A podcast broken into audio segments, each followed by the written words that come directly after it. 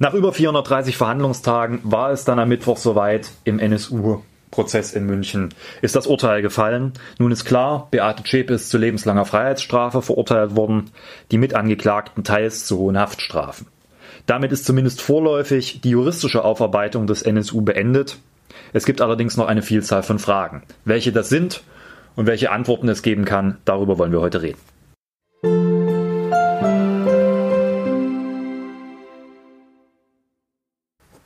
Herzlich willkommen zu einer Sonderausgabe des Podcasts ohne Titel mit Valentin. Wir widmen uns heute ausschließlich dem NSU-Prozess, der nach über fünf Jahren in München zu Ende gegangen ist. Wir werden auf das Urteil gucken und sicherlich gemeinsam diskutieren, was die Folgen sind für die weitere politische Arbeit. Das werde ich immer tun mit Lisa, die ich an dieser Stelle begrüße. Hallo. Legen wir direkt los. Erste Frage an dich. Was ist dir durch den Kopf gegangen, als du von dem Urteil zum ersten Mal gehört oder gelesen hast?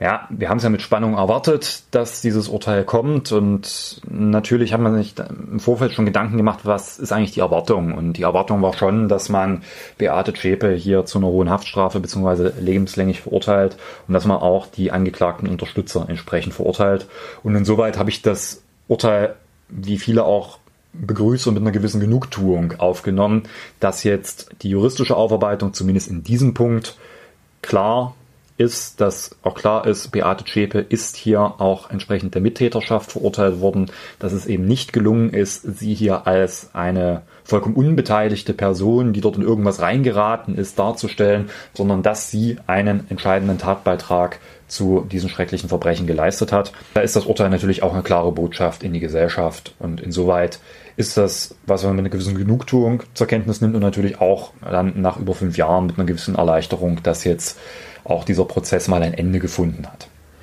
Du sprichst schon das Prozessende an, das steht ja aber ein bisschen auf der Kippe. Also es wurde ja bereits angekündigt, dass man in Revision gehen werde. Ist das denn ein rein strategischer Schritt, den man da geht, oder gibt es denn einen berechtigten Anlass für dieses Vorgehen? Naja, die Verteidiger wären schlecht beraten, wenn sie nicht in Revision gehen würden. Sie sind ja nun dafür da, alles zu tun, damit ihre Mandantin in dem Fall, beziehungsweise ihre Mandanten, möglichst mit einer geringen Strafe aus der Sache rauskommen. Und insoweit ist es das Normalste der Welt, dass man hier gerade in so einem großen Prozess versucht, dann in die nächste Instanz zu gehen.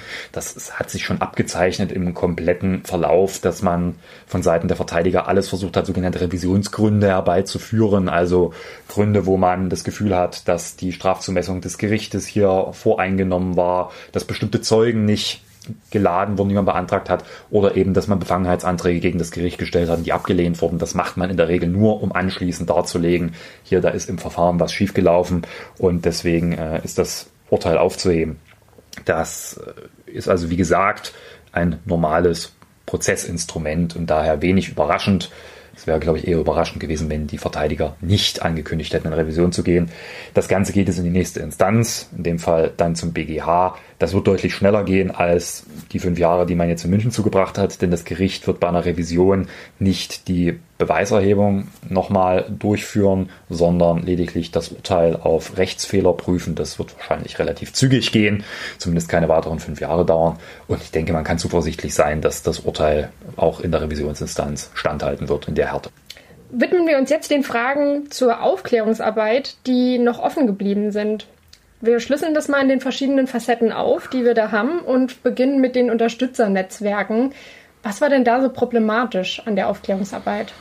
Die Bundesanwaltschaft hat von Anfang an meines Erachtens einen sehr entscheidenden Fehler gemacht. Sie haben möglichst schnell eine Anklage schreiben wollen und den Prozess eröffnen wollen und haben sich deswegen massiv fokussiert auf das Trio, also die Theorie, dass der NSU nur drei Leute waren und ein sehr kleines, unmittelbares Unterstützernetzwerk. Beispielsweise Ralf Wohlleben, der die Waffen beschafft hat, der nun auch zu zehn Jahren verurteilt wurde, oder André Imminger, der also wirklich aus dem unmittelbaren Unterstützerumfeld, der jetzt lediglich zu zwei Jahren und sechs Monaten verurteilt wurde und deswegen jetzt auch freigekommen ist, weil er quasi länger auch in Untersuchungshaft gesessen hat. Alle gehen davon aus, dass diese Trio-Theorie nicht haltbar ist, dass das NSU kein Trio war, dass es viel, viel breiter organisiert war. Es gibt viele Anzeichen dafür, dass auch bei einzelnen Taten möglicherweise eine vierte Person mit dabei war. Es gibt eine erhebliche Zahl von weiteren Unterstützern des NSU, die Geld mit eingesammelt haben, die unter anderem Dokumente zur Verfügung gestellt haben, damit der NSU seine Identität verschleiern kann, der grundsätzlich auch in dem politischen Unterstützungsbereich sehr aktiv war, die alle nicht in München auf der Anklagebank gesessen haben. Deswegen ist es die Forderung vieler Opfer und Opferanwälte, aber auch äh, von Seiten der Politik, und ich habe das auch äh, sehr, sehr deutlich gemacht, dass jetzt dieses weitere Unterstützernetzwerk auch angeklagt wird und dass sich der Generalbundesanwalt und die Bundesanwaltschaft jetzt endlich mal von dieser Engstirnigkeit verabschiedet, dass der NSU hier was sehr Kleines war, sondern beginnt die Ermittlungen breit weiterzuführen und dann all jene noch vor Gericht bringt, die entsprechend auch Beiträge dazu geleistet haben, dass dieses Netzwerk, und es war ein riesengroßes Netzwerk, überhaupt bestehen konnte. Und da erwarte ich jetzt, dass das in Lichte des Urteils vielleicht auch bei der Bundesanwaltschaft mal dazu führt, dass man hier weitere Anklagen formuliert. Alles andere wäre eine Bankrotterklärung, weil dann würde man den Deckel über dem NSU, zumindest was die juristische Aufarbeitung zumachen und sagen, es war ein Trio, es war eine Handvoll Unterstützer und fertig. Und das kann nicht sein. Dazu gibt es ja auch die Bewegung Kein Schlussstrich, die sich da gegründet hat. Ähm, würdest du dem beipflichten, nehme ich aus deiner, ja, aus deiner Anmerkung raus? Ja, definitiv. Es äh, darf unter der juristischen Aufarbeitung jetzt keinen Schlussstrich geben, wenn man jetzt sich dieser Trio-Theorie und diesem engen Unterstützernetzwerk anschließt und sagt, es gab keine weiteren anklagenswerten Unterstützer, dann ist klar, man versucht den NSU auf ein sehr, sehr kleines Phänomen zu reduzieren und minimiert damit natürlich auch die Angreifbarkeit jener Institution dieses Unterstützernetzwerk nicht gesehen hat. Also je kleiner man versucht, den NSU zu reden, umso kleiner redet man damit auch die Schuld von Verfassungsschutz und Polizei, die das Netzwerk nicht aufgedeckt haben. Darauf kommen wir gleich als nächstes zu sprechen. Fragezeichen gelten ja auch dem staatlichen Versagen, den es auf den beiden Ebenen gab, die du jetzt schon angesprochen hast. Beginnen wir vielleicht mit der Polizeiarbeit. Der Polizei wird ja rassistisch motivierte Ermittlungsarbeit vorgeworfen. Was kannst du uns dazu sagen?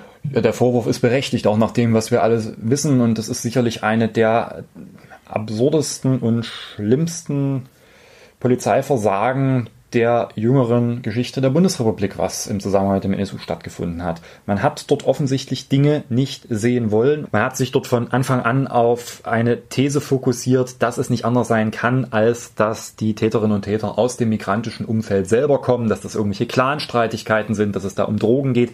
Offensichtlich hat dort kaum ein Polizist mal die Fähigkeit gehabt, ein bisschen über den Tellerrand hinauszudenken und gucken, kann es möglicherweise auch sein, dass es sich hier um politisch motivierte Kriminalität handelt behandelt, obwohl selbst Opfer und Hinterbliebene der Opfer darauf hingewiesen haben, dass es möglicherweise auch einen Tatzusammenhang geben könnte, der in den Bereich des Rechtsextremismus führen könnte. ist vollkommen unterschlagen worden und das hat sich halt von der wirklich unrühmlichen und zutiefst rassistischen Bezeichnung von Dönermorden über den Titel der besonderen Aufbauorganisation, also dieser Polizeiorganisation, die das aufklären sollte, BAO Bosporus, bis hin zu vielen, vielen kleinen Details gezeigt, dass man in der Polizei dort sehr engstirnig fokussiert war auf eine Annahme, wer die Täter sein könnte und damit vor allem den Familien unglaubliches Leid zugefügt hat, weil man teilweise die Tatverdächtigen im familiären Umfeld gesucht hat.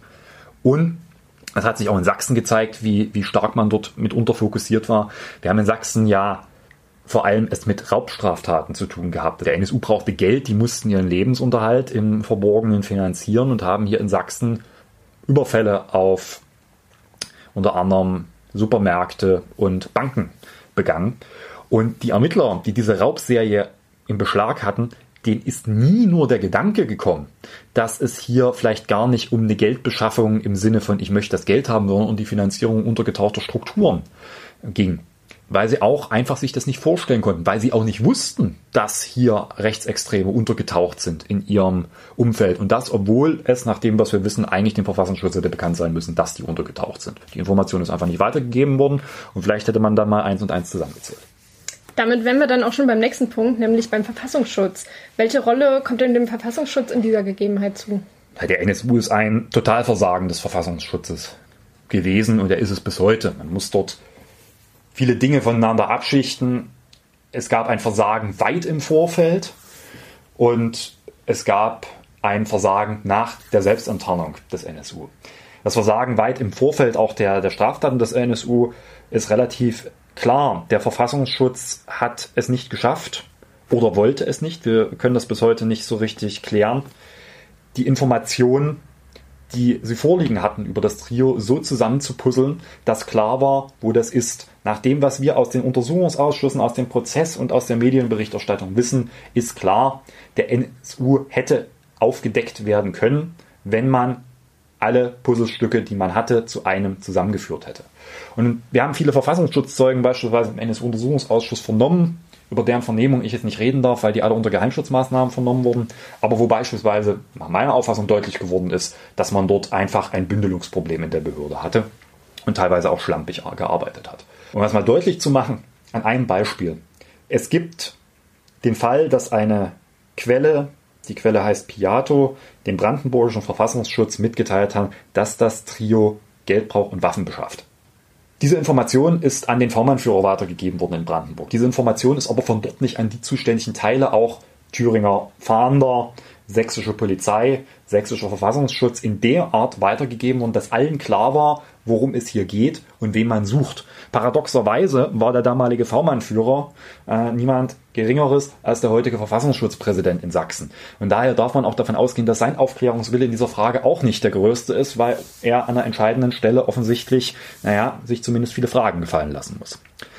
Und das Zweite, was wir mit dem Verfassungsschutz haben, ist, äh, dass die sich teilweise mit, den, mit der Polizei richtig ins Gehege gekommen sind. Die haben teilweise ihre Observationsmaßnahmen nicht aufeinander abgestimmt und sind sich da gegenseitig ins Gehege gekommen bei Observationsmaßnahmen in Chemnitz und das war einfach schlicht schlampig und man muss konstatieren, der NSU hätte enttarnt werden können, hätten diese Behörden mal ordentlich gearbeitet.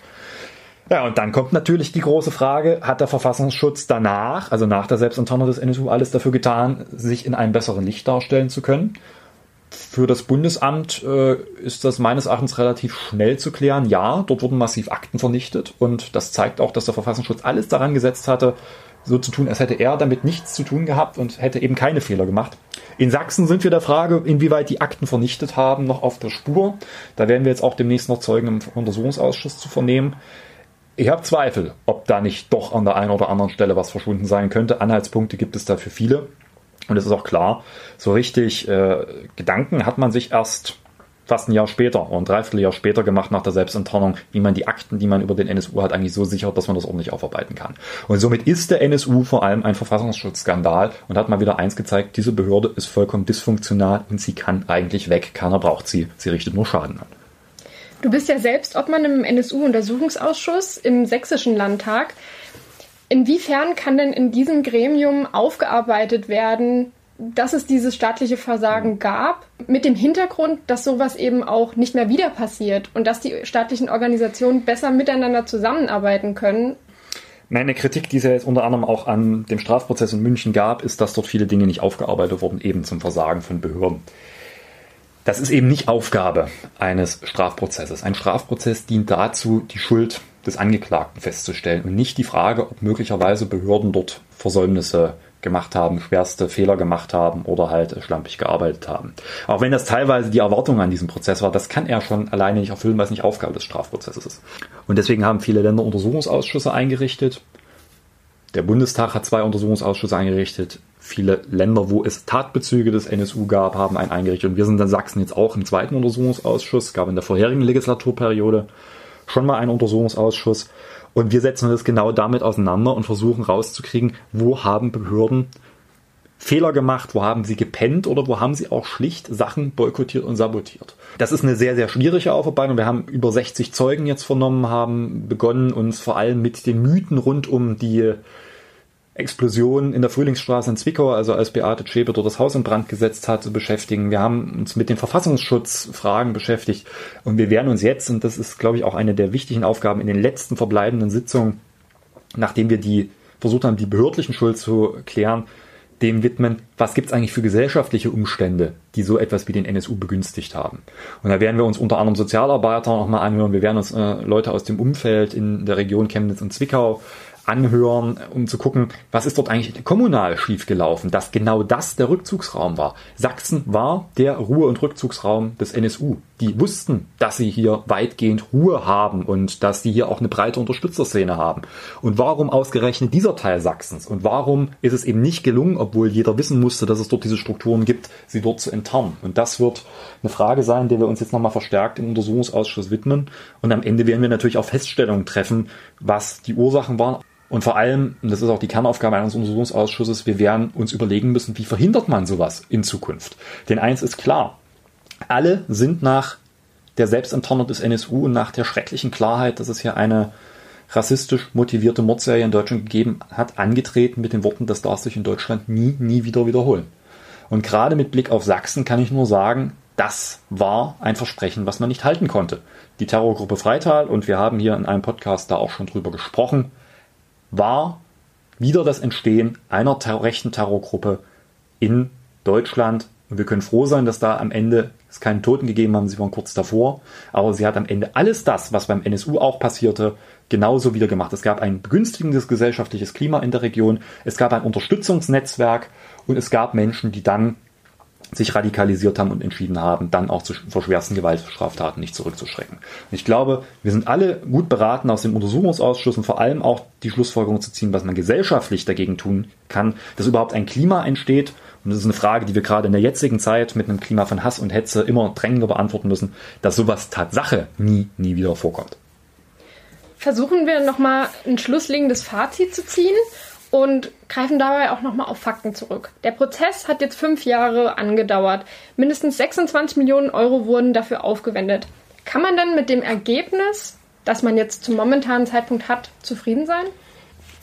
Das ist die Frage, was man als Ergebnis erwartet hat. Also zuerst, diese Kosten sind mir gelinde gesagt scheißegal. Es ist nicht die Aufgabe in einem Rechtsstaat zu gucken, was Strafverfolgung und was ein entsprechender Prozess kostet. Die Aufgabe eines Strafprozesses ist, die Schuld festzustellen. Und das war in dem Fall ein riesengroßer Prozess. Ich glaube, es muss uns das Geld in einem Rechtsstaat wert sein, dass wir das in die Hand nehmen. Sonst werden wir in Teufelsküche kommen, wenn wir demnächst darüber diskutieren, was Prozesse kosten und was nicht. Ich habe das schon bei der Terrorgruppe Freital für eine absurde Diskussion gehalten, die gerne durch die Medien gespielt wird. Das kann alles Geld der Welt kosten, diese Aufarbeitung, weil das sind wir den Opfern nicht zuletzt und ihren Angehörigen schuldig. Ja, und wenn man die Erwartungshaltung hatte, dass alle Fragen durch den Prozess geklärt wurden, dann wird man halt bitter enttäuscht sein. Und ich kann all jene verstehen, die da bitter enttäuscht sind, gerade auch die Anwälte und die Hinterbliebenen der Opfer, die natürlich äh, viele, viele ihrer Fragen nicht beantwortet haben können. Und wahrscheinlich werden auch viele dieser Fragen in den Untersuchungsausschüssen nicht mehr beantwortet werden. Das ist leider ein großes Versagen, wo man sich sicherlich in vielen Stellen auch von Seiten der Politik und der Justiz an die eigene Nase fassen muss. Aber es ist insoweit ein Erfolg, dass es äh, eine klare jetzt auch Botschaft gegeben hat, ein klares Urteil gegen Beate Zschäpe, gegen einen Teil der Unterstützerszene. Aber es darf halt nicht das Ende sein, es darf halt jetzt keinen Schlussstrich geben, sondern dieser Prozess wird nur ein Teil eines Erfolges sein, wenn man jetzt die Unterstützerszene anklagt. Und das ist doch ein schönes Wort, mit dem man hier schließen kann. Wir nehmen diesen Appell für gesellschaftliches Engagement mit und verabschieden uns hiermit. Zumindest ich tue das schon. Und auch ich verabschiede mich mit einem Hinweis.